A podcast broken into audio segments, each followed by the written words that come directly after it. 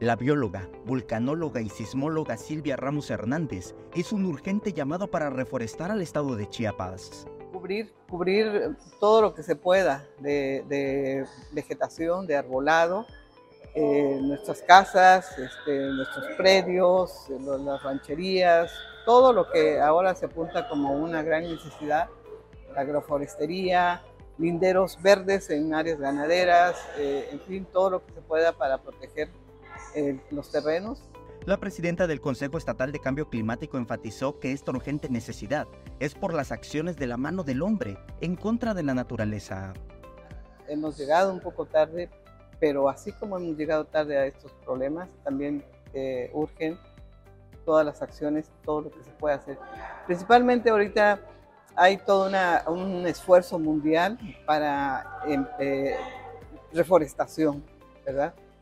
Chiapas tiene un, 70% de su, superficie eh, con la orografía pues, accidentada, ¿no? cerros, eh, lomeríos, eh, montañas, etc. Si a esto le hemos quitado y le hemos restado la capacidad para retener humedad y para generar, para, para, evitar que hayan todo este fenómeno de derrumbes y de pérdida de suelo fértil, pues tenemos que hacer eh, muchísimos esfuerzos y cuidar todo lo que se haga para, reforestar. Ahora. Para la experta, la combinación del cambio climático con los efectos originados por el niño tienen a Chiapas en una mezcla de condiciones. Este cambio eh, climático global se asocia además con otro fenómeno que es un fenómeno natural, que es el famoso fenómeno del niño, que de por sí trae temperaturas elevadas, pero también trae lluvias pero estas lluvias que son pues muy erráticas, son caóticas, eh, la temperatura, las temperaturas han alejado las lluvias a tal grado que hasta apenas hasta, hasta junio estamos empezando a tener humedad. También habló de las repercusiones de las lluvias intermitentes, que está trayendo como consecuencia que en todo México lo padezcan trabajadores del campo y que haya ganado flaco.